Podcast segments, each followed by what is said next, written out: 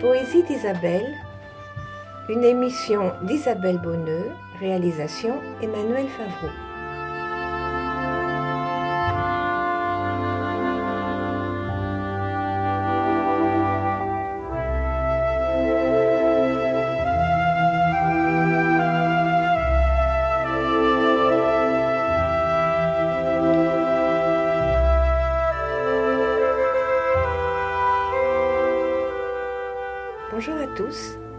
Cette année, je ne vais pas entrer dans l'univers de différents poètes, mais me consacrer à un seul, Homère, et à un de ses longs poèmes épiques, 1200 vers environ, l'Odyssée.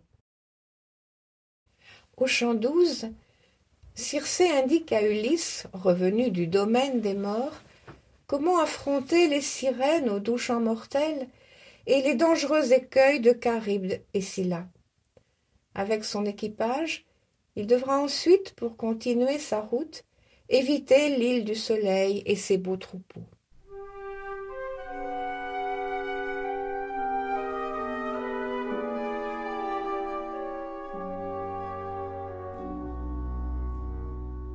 Quand, ayant à bord rangé tous les agrès, on n'a plus qu'à s'asseoir et qu'à laisser mener le vent et le pilote, je fais part à mes gens des soucis de mon cœur.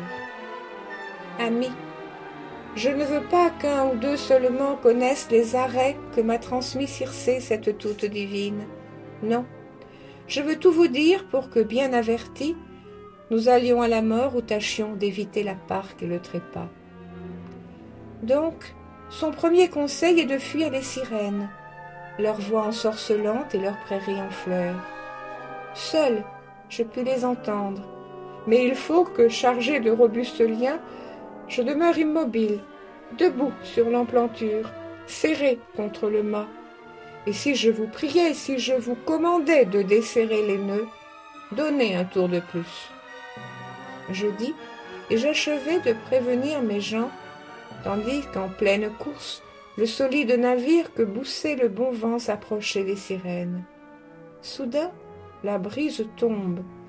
Un calme sans haleine s'établit sur les flots qu'un Dieu vient endormir. Mes gens se sont levés, dans le creux du navire ils amènent la voile, et s'asseyant aux rames, ils font blanchir le flot sous la pâle en sapin. Alors, de mon poignard en bronze, je divise un grand gâteau de cire.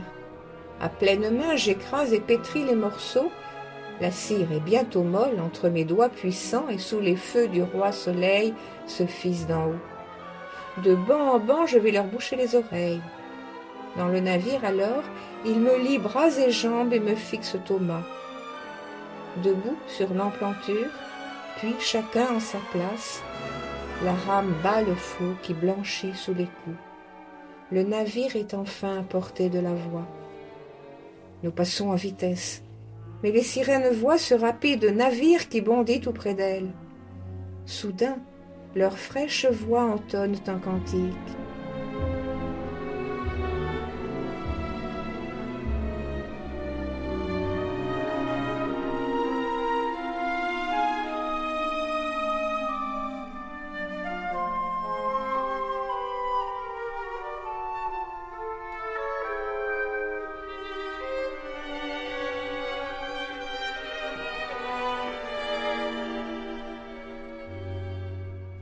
Ici, viens à nous, Ulysse tant vanté, l'honneur de l'Achaïe. Arrête ton vroiseur, viens écouter nos voix. Jamais un noir vaisseau n'a doublé notre cap, sans ouïr les doux airs qui sortent de nos lèvres. Puis on s'en va content et plus riche en savoir, car nous savons les mots tous les maux que les dieux dans les champs de Troade ont infligés aux gens et d'Argos et de Troie. Et nous savons aussi tout ce que voit passer la terre nourricière. Ils chantaient ainsi, et leurs voix admirables me remplissaient le cœur du désir d'écouter. Je fronçais les sourcils pour donner à mes gens l'ordre de me défaire. Mais tandis que courbé sur la rame, ils tiraient, Euryloque venait, aidé de Périmède, resserrer mes liens et mettre un tour de plus. Nous passons, et bientôt l'on n'entend plus les cris ni les chants des sirènes. Mes braves gens alors se hâtent d'enlever la cire que j'avais pétrée dans leur oreille, puis de me détacher. L'île enfin disparaît. Mais soudain j'aperçois la fumée d'un grand flot dont j'entends les coups sourds. La peur saisit mes gens. Envolés de leurs mains, les rames en claquant tombent au fil de l'eau. Le vaisseau reste en place, les bras ne tirant plus sur les rames polies. Je vais sur la coursive relever les courages. Je vais de l'un à l'autre et du ton le plus doux. Nous avons, mes amis, connu bien d'autres risques.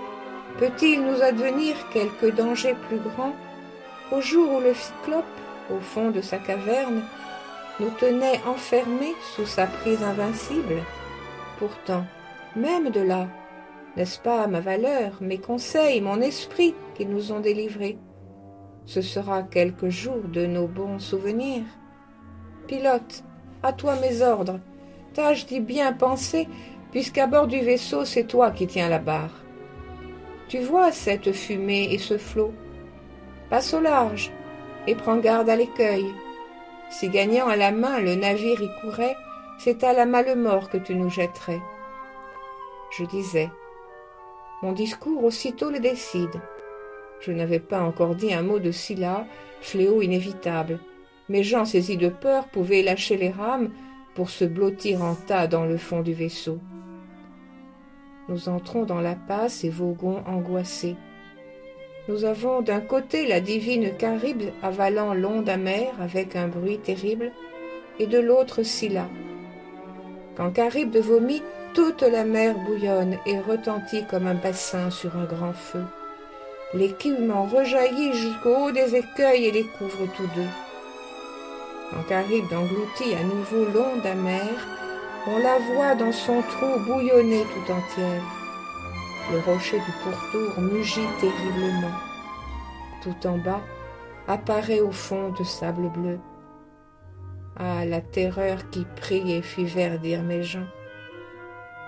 Mais tandis que nos yeux regardaient vers Caribe, nous craignions la mort, Scylla nous enlevait dans le creux du navire six compagnons, les meilleurs bras et les plus forts.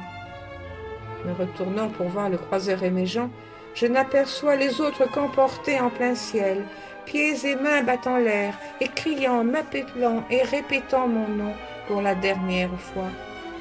Quel effroi dans leur cœur. Ils m'appelaient encore, ils me tendaient les mains en cette lutte atroce. Non, jamais de mes yeux je ne vis telle horreur à travers tous les mots que m'a valu sur mer la recherche des passes.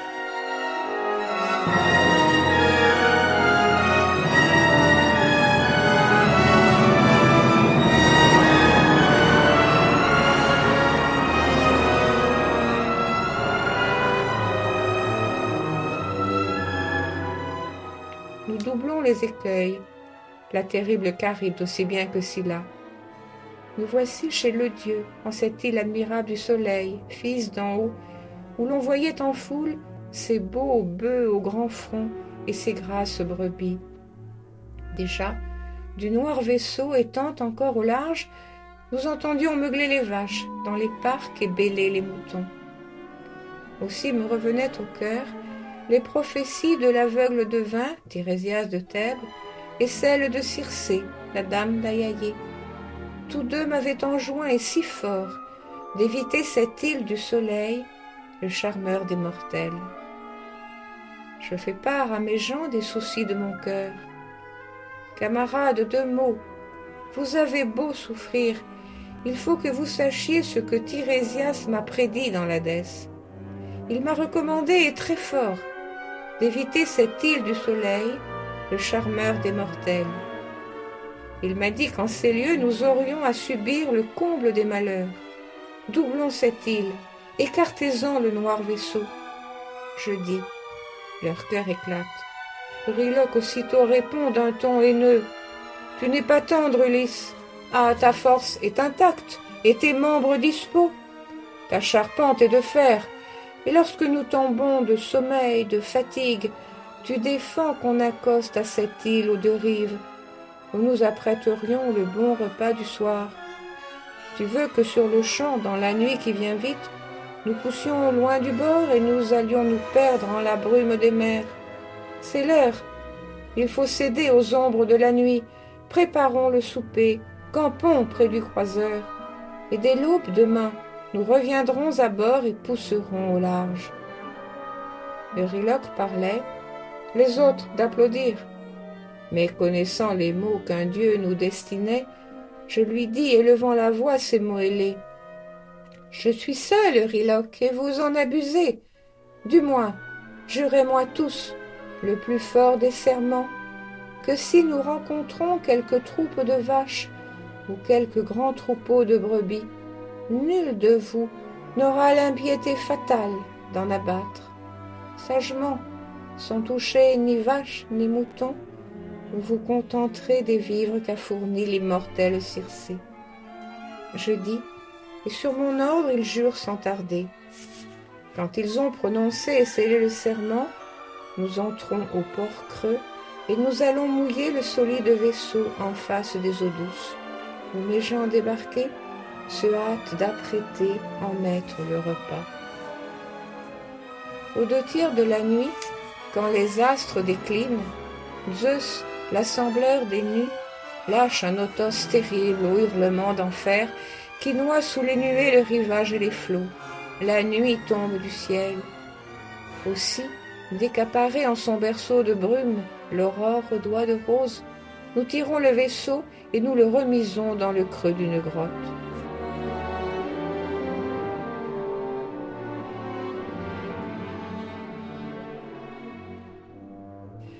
Un mois sans arrêt, c'est le notos qui souffle. Jamais un autre vent que d'Euros à notos. Aussi longtemps qu'on a du pain et du vin rouge, mes gens ne cherchent pas à vivre sur les bœufs. Mais quand sont épuisés tous les vivres du bord, il faut se mettre en chasse et battre le pays, et d'oiseaux, de poissons, prendre ce que l'on trouve à l'hameçon crochu. La faim tordait les ventres. Or, un jour pour prier, j'avais quitté la grève, avec l'espoir qu'un Dieu viendrait me révéler le chemin du retour. J'étais monté dans l'île, et sans plus voir mes gens, je m'étais à l'abri du vent, lavais les mains pour invoquer chacun des maîtres de l'Olympe. Voici que l'un des dieux me versa sur les yeux le plus doux des sommeils.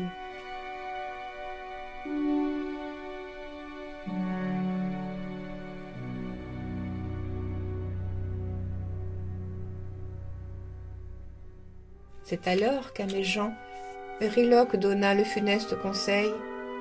Camarades, deux mots. Vous avez beau souffrir, écoutez-moi pourtant. Toute mort est cruelle aux malheureux humains. Mais périr de famine est-il sort plus affreux Allons, nous avons là ces vaches du soleil. Pour faire aux immortels maîtres des champs du ciel la parfaite hécatombe, pourchassons les plus belles. Si jamais nous devons retrouver notre Ithaque, le pays des aïeux, nous ferons sans tarder au soleil, fils d'en haut, quelques beaux sanctuaires où nous entasserons les plus riches offrandes. Que si, voulant venger ces bœufs aux cornes droites, il exige des dieux et leur fait décider la perte du croiseur, j'aimerais mieux encore, et pour en finir d'un coup, tendre la bouche au flot que traîner et périr en cette île déserte. Euryloque parlait, les autres d'applaudir. Ils se mettent en chasse et cernent les meilleures des vaches du soleil. Ils n'ont qu'un pas à faire, elles passaient tout près de la proue azurée, ces vaches au grand front, si belles sous leurs cornes. Pour invoquer les dieux, ils prennent du feuillage au rameau d'un grand chêne, au lieu de l'orge blanche, dont il ne restait plus sous les bancs du vaisseau. Puis, les dieux invoqués, on égorge, on écorche, on détache les cuisses, sur l'une et l'autre face, on les couvre de graisse. On empile dessus d'autres morceaux saignants. Comme on n'a plus de vin pour les libations, c'est de l'eau qu'on répond sur les viandes qu'on brûle, et l'on met à griller la masse des viscères. Les cuisses consumées, on goûte des grillades, et découpé menu, le reste de la bête est rôti sur les broches. Le doux sommeil s'envole alors de mes paupières. Je reprends le chemin du croiseur, de la grève, et j'allais arriver sous le double gaillard quand la bonne senteur de la graisse m'entoure. Je fonds en pleurs. J'étais redescendu au navire, à la mer, j'allais de l'un à l'autre et je les querellais. Hélas, nous ne pouvions découvrir de remède, les vaches n'étaient plus, et voici que les dieux nous envoyaient leurs signes. Les dépouilles marchaient, les chairs cuites et crues meuglaient autour des broches, on aurait dit la voix des bêtes elles-mêmes. Durant six jours entiers, mes braves compagnons ont de quoi banqueter. Ils avaient au soleil pris ses plus belles vaches.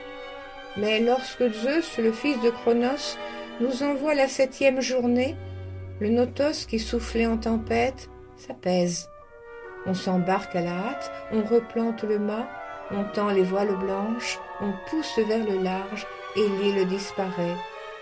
Devant nous, plus de terre, rien que le ciel et l'eau. Mais notre course est brève. En hurlant nous arrive un furieux zéphyr qui souffle en ouragan. La rafale rompant d'un coup les deux étés nous renverse le mât et fait pleuvoir tous les agrès à fond de cale. Le mât, en s'abattant sur le gaillard de poupe, frappe au front le pilote et lui brise le crâne.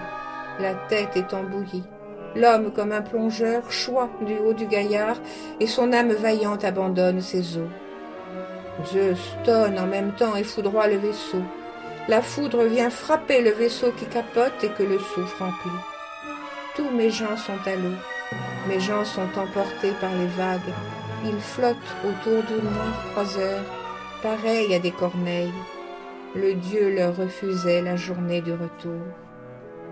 Moi, je courais d'un bout à l'autre du navire quand un paquet de mer disloque la membrure. La quille se détache et la vague l'emporte. Mais le mât arraché flottait contre la quille, et l'un des contraités y restait attaché. C'était un cuir de bœuf. Je m'en sers pour lier ensemble, mât et quille, et sur eux je m'assieds. Les vents de mort m'emportent. Le zéphyr cesse alors de souffler en tempête, mais le notos accourt pour m'angoisser le cœur, car il me ramenait au gouffre de Caribe. Toute la nuit je flotte. Au lever du soleil, je me trouve devant la terrible Charybde et l'écueil de Scylla. Or, Charybde est en train d'avaler l'onde amère. Je me lève sur l'eau, je saute au haut figuier, je m'y cramponne comme une chauve-souris. Mais je n'ai le moyen ni de poser le pied, ni de monter au tronc, car le figuier, très loin des racines, tendait ses longs et gros rameaux pour ombrager Charybde. Sans faiblir, je tiens là, jusqu'au dégorgement qui vient rendre à mes voeux et le mât et la quille. Je lâche pieds et mains pour retomber dessus, mais sur l'eau je me plaque entre mes longues poutres. Je remonte dessus, je rame des deux mains, et le Père des dieux et des hommes me fait échapper cette fois au regard de Scylla. Sinon j'étais perdu, la mort était sur moi. Et neuf jours je dérive. À la dixième nuit, le ciel me jette enfin sur cette île océane, où la nymphe bouclée, la terrible déesse douée de voix humaine, Calypto, me reçoit et me traite en ami. Mais pourquoi vous reprendre un récit qu'hier soir en cette même salle je vous ai fait à toi et ta vaillante épouse? Quand l'histoire est connue, je n'ai jamais aimé en faire un nouveau conte.